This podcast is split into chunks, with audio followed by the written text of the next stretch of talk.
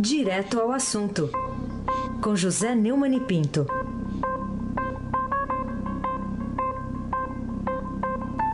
Neumani, bom dia. Bom dia, Raíssen Abac, o craque. Bom dia, Camila Tulinski. Bom dia, Almirante Nelson Volta. Hoje tem oi. Bom dia, Moacir Evangelista Biasi. Bom dia, família Bonfim, Emanuel, Isadora, Alice. Bom dia, ouvinte da Rádio Eldorado 107.3 FM, Raíssen Abac, o craque. Vamos lá, se for para o bem geral da nação tucana, né? O governador de São Paulo, Geraldo Alckmin, diz que aceita assumir o comando do PSTB em nome da unidade partidária. Será que agora os tucanos se unem mesmo, Neumann? Para crer, né? Se foi esse o caminho para unir o partido, nosso nome está à disposição, afirmou o governador, segundo a reportagem de Pedro Venceslau no Estadão de hoje. Vamos ouvi-lo, Almirante Nelson. Vamos Presidente ouvir o Fernando. nosso governador, o Picolé de Chuchu. O presidente Fernando Henrique lembrou, falou, olha, se nós conseguíssemos uma unidade, né, evitar disputa, humanidade, seria melhor. E ambos, eh, com grande desprendimento, tanto Tasso quanto Marconi, se predispuseram a abrir mão das suas possíveis candidaturas para que a gente tenha aí uma chapa de unidade. O nosso nome está à disposição, se for é, esse o caminho para unir o partido como um instrumento para vigoroso de mudança para o país, de trabalho, vamos trabalhar. É, o novo presidente da, da legenda vai ser oficialmente definido na Convenção Nacional do Partido, marcada para o dia 9, lá em Brasília. O senador cearense Tasso Gereissati, o governador de Goiás, Marconi Perillo, desistiram da disputa, né? E com gesto abriram um caminho para o Alckmin assumir a legenda, buscar a unificação da sigla e fortalecer o seu nome como um candidato muito provável, muito, quase que eu diria confirmado à presidência da República em 2018. Tudo isso é, ocorreu num jantar, né? Ah, esse jantar, Palácio dos Bandeirantes, reuniu Tasso, Perilo, é, o ex-presidente Fernando Henrique Cardoso, que foi uma espécie de é, fiel da balança nesse caso aí, né? A articulação para evitar uma disputa interna entre a ala dos cabeças pretas, que o Tasso representa e critica o presidente Temer, e a dos cabeças brancas, lá do Perilo, que é apoiado pelo Aécio Neves e defende o Temer, foi coordenada pelo Fernando Henrique a Eliana Cantanhede lembrou uma coisa importante. É, me lembra aquela história, Raíssa, que você gosta tanto, né? Que virou um ditado, um brocado, né? E foi a famosa pergunta do Mané Garrincha para o Vicente Fiola no vestiário na Suécia, quando o, o, Fiola traçou a jogada, olha, você vai para a linha de fundo, dribla o back, cruza para o Vavá fazer o gol. E aí ele perguntou, mas o senhor combinou com isso aí com os russos, professor? Pois é, ele está lembrando hoje que falta combinar com os eleitores, que não são russos, né? são brasileiros mesmo. A movimentação pró-Alckmin busca uma solução para o impasse que quase levou o PSDB à implosão, né? Após o presidente licenciado Aécio Neves destituir Tasso do comando interino da legenda e substituí-lo pelo ex-governador de São Paulo, Alberto Gouveia. Alckmin foi questionado também sobre sua posição em relação ao desembarque PSDB na gestão Temer. E ele disse que a posição dele nunca mudou. Ele sempre achou que não devia ter entrado, mas a decisão majoritária na época foi outra. Eu concordo com ele. Não tem o menor sentido essa, essa participação do PSDB no governo. Entre os tucanos, uma aliança com o PMDB também não está descartada. Mas uma eventual defesa do governo na campanha é uma questão que ainda divide o partido. Para que defender o governo? Só porque entrou nele, porque Afinal de contas, o Temer era da vice da Dilma, que ganhou a eleição. O PSDB perdeu a eleição.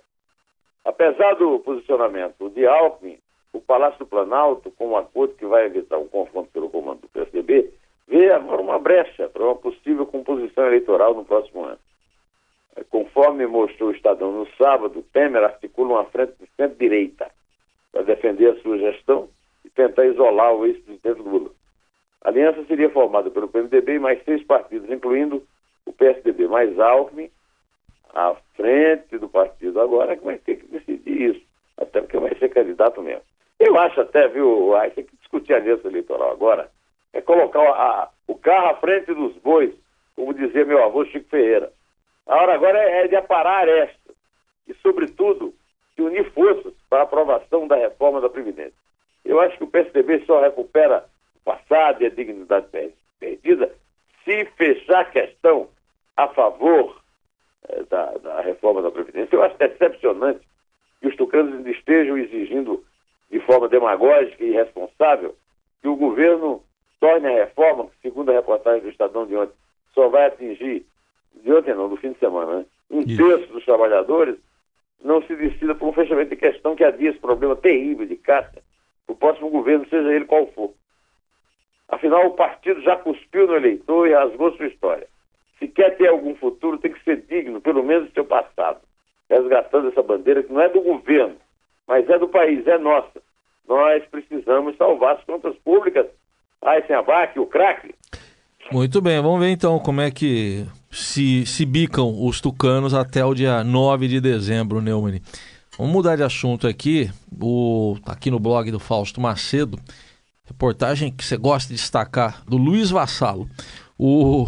Nosso produtor, nosso é... eterno produtor, Luiz Fernando Vassalo. É, isso aí. São Paulino de Escol. É isso aí. Bom, mas o engenheiro da Aldebrecht, Emir Diniz Costa Júnior, responsável pelas obras do sítio em Atibaia, atribuído pelo Ministério Público ao ex-presidente Lula, entregou ao juiz federal Sérgio Moro planilha de pagamentos do Departamento de Propinas da empreiteira no valor de 700 mil reais para custear as reformas lá do imóvel. Será que agora a, a casa caiu mesmo para o ex-presidente? Ele, ele continua negando, né? O advogado dele já divulgou nota negando.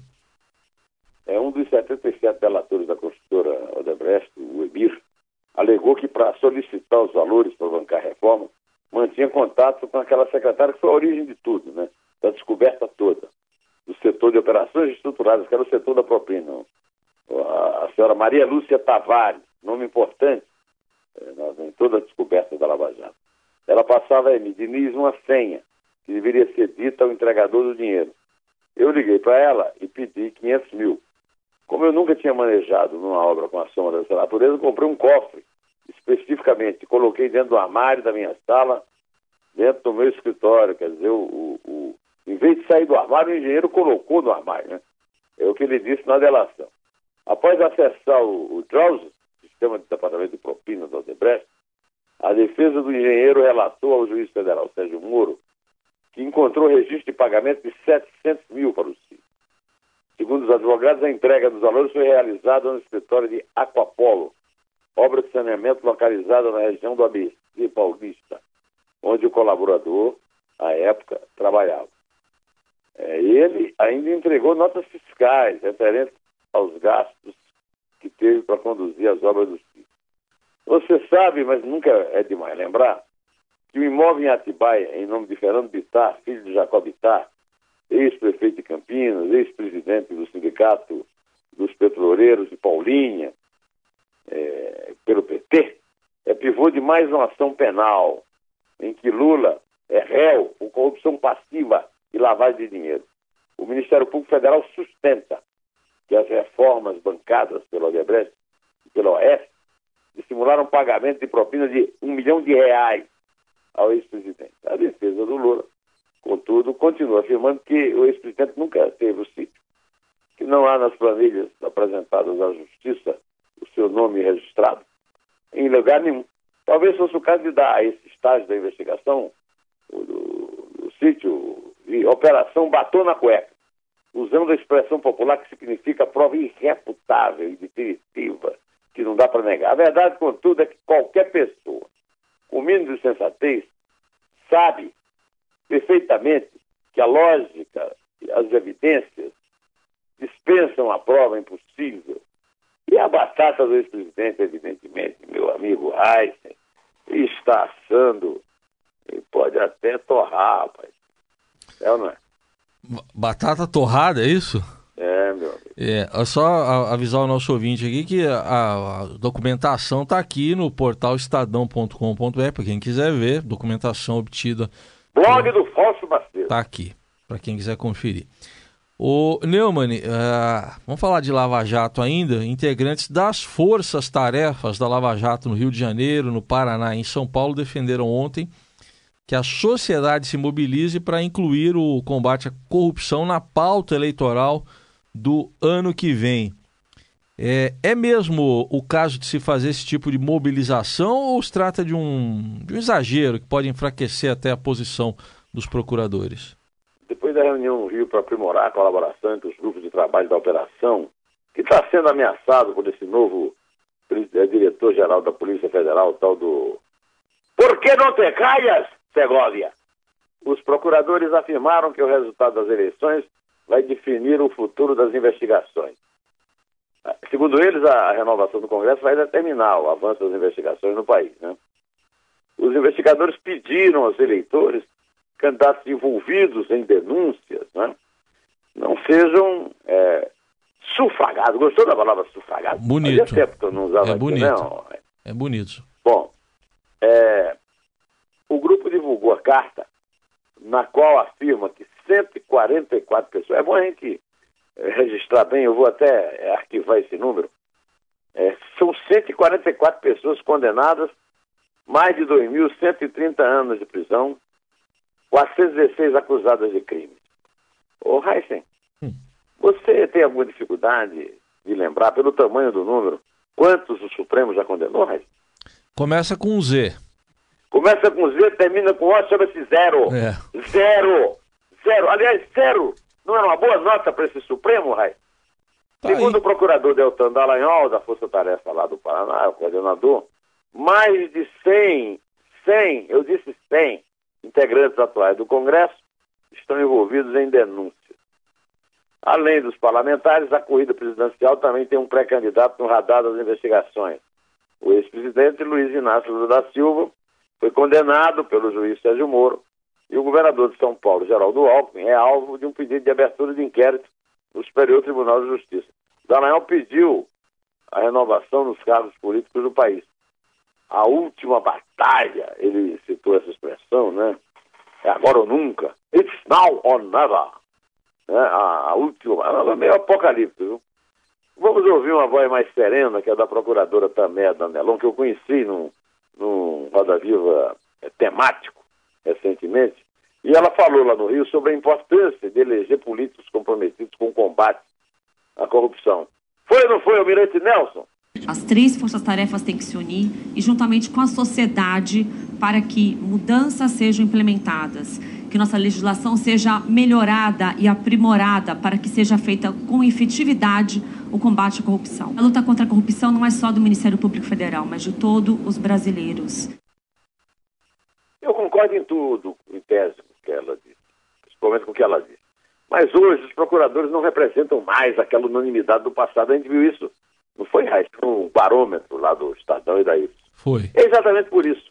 A militância política não os fortalece, só os fragiliza e eles parecem não compreender isso. Por exemplo, o, o, o Sérgio Moro ainda tem hoje uma, é, uma aprovação maior do que a rejeição.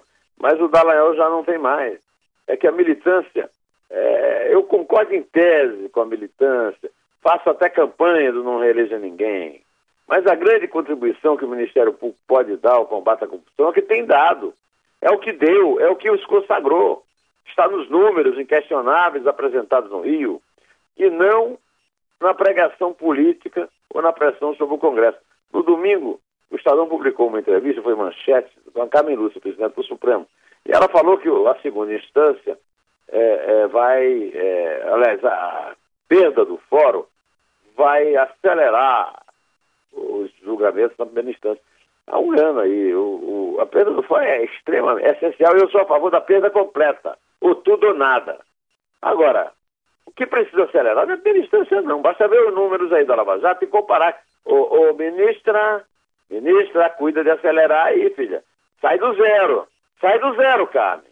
É ou não é? Heisen, abate o craque. Tem que andar esse Supremo aí, né? Tudo bem que ele não é lá é, ele não é um tribunal penal, né? Originalmente é constitucional, mas tem que andar, já que está lá, né? Com essas ações todas chegaram lá, tem que dar andamento.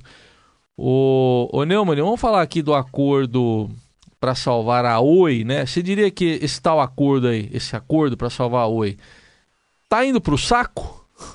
É, parece que tá. Matéria publicada ontem no Estadão, de autoria da colega Anne Woff, registra que o Conselho de Administração da Oi vai manter o diretor jurídico Eurico Teles na presidência da companhia. O problema é que esse novo presidente da Oi é réu. E essa decisão em nada. Onde é que não tem réu, hein? Não ajuda em nada a definir agora o capítulo final da novela, que não parece ter fim, né? Eu devo lembrar que Eurico Teles, em 2016, se tornou réu pela terceira vara criminal de Passo Fundo, no Rio Grande do Sul, que aceitou a denúncia feita pelo Ministério Público do Estado por formação de quadrilha estelionato, patrocínio infiel e lavagem de dinheiro. Esse pessoal percorre. Aí você estava falando que, o, que o, o Supremo precisa andar, precisa avançar. Não, o pessoal passeia pelo, pelo, pelo Código Penal. Né? O esquema consistia, segundo a denúncia, em subornar um escritório de advocacia que defendia mais de 13 mil clientes em ações contra a companhia, em troca do encerramento das ações judiciais. Isso tudo foi tornado público em matéria da época, de 19 de agosto de 2016. Segundo a matéria dos jornalistas Rodrigo Caro e a Luísa Magalhães, do Valor Econômico de ontem, o novo presidente da OI é considerado um executivo que tem aprovação do governo. Claro, o governo também está cheio de réu, né? E agora isso é, passou a, a, ser um atributo importante na visão da administração e dos acionistas da OI. Sem comentários. Ou melhor, ou melhor o presidente do Huawei tem um presidente à altura. Né? O governo Temer insiste em investir em executivos com problemas com a polícia e com a justiça. Até num caso complicado como este, envolvendo uma empresa enorme dessa, com a dívida de 65 bilhões, dos quais 20 a, a União, é, a Anatel, tudo. Mas uma matéria é, do Valor Econômico de ontem, sobre a Oi, melhor dizendo, sobre o acionista da Oi, o, o, o famigerado Nelson Tanuri. Diz a matéria dos jornalistas Graziel Valentine, Juliana Skincariol, que o Ministério Público Federal investiga Nelson Tanuri por uso de informação privilegiada na operação envolvendo ações de companhia de petróleo e gás Petro Rio. Segundo o valor, Tanuri abriu processos judiciais contra administradores e acionistas resistentes a seus planos. Que tal? É o chamado pressão, é chamado retaliação, sei lá o que é. Depois fez acordos para encerrar a maior parte das divergências. Diz a matéria que a história da PetroRio e da Oi se cruzam, porque a PetroRio investiu na Oi e otorgou a Tanuri o direito de representar em assembleias. Ou seja, Heisen, fica, é, até quando se noticia uma eventual solução, como essa do, do, do Eurico. Ó, não é o Eurico Miranda, não, viu? Hum. Eurico Teles. Presta atenção, Eurico Teles. Eurico Miranda já está precisando explicar lá a urna 7, né? Alô, Juarez Quadro. Alô, Kassab. Kassab. Oi, meu amigo. Crack Heisen Abate. Periga cruzar essa linha aí, viu, deles. Ô, ô, ô Neumann, você é fã do Mané Caixa d'Água, né? Sou fã, fui grande amigo dele. Poeta, né, Mané Caixa d'Água. Mas como diria, é, como diria o Mané Caixa d'Água? Ladeira da Borborema. eu subo de tu e tu não sobe neu. Pois é. O que, que você me diz aqui sobre a reação do ex-presidente Lula? A informação que foi publicada na Folha de São Paulo de que os procuradores da Lava Jato só aceitam delação de, de Sérgio Andrade, dono lá da Andrade Gutierrez, se essa delação incluir Lula e o, e o filho dele, o Lulinha. É, nesse fim de semana, o ex-presidente Lula reagiu né, contra o Ministério Público. Segundo a matéria que você citou aí, da Folha de São Paulo, sem Gamicor, sem Lulinha e sem Teles, não tem acordo de delação premiada com Andrade Gutierrez.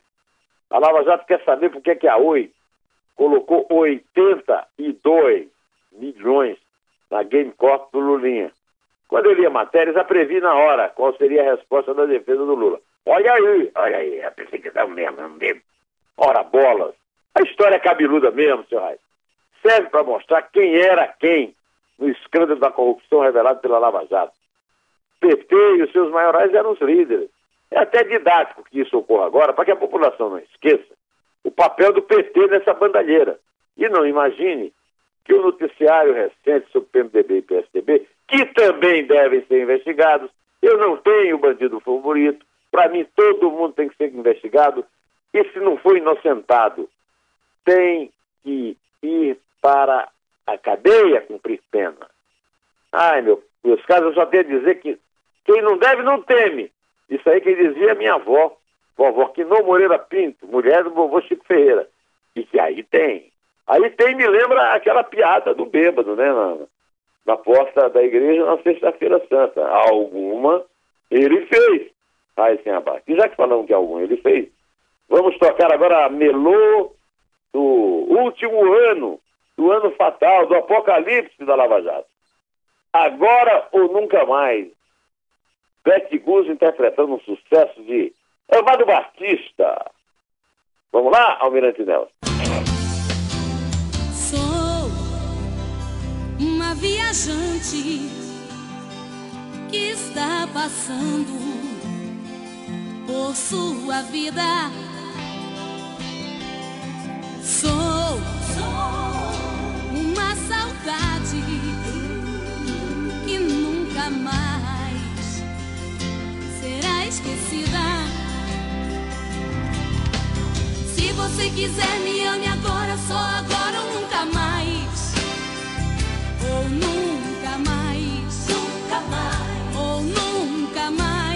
Ô Neumann, é filha do, do grande Valentino Guzzo, né? Não, da vovó Mafalda? Da vovó Mafalda. Mafalda, aí. A vovó Mafalda, essa. A vovó Mafalda. Então vamos contar enquanto a, a Vamos. filha do Valentino Guzzo É. interpreta essa canção brega de Amado É, Batista. Valentino Guzzo. E como é que era o outro? Roque. Eram os grandes personagens aí. De vovó Mafalda. Vamos lá. É três, É dois. é um. Em pé.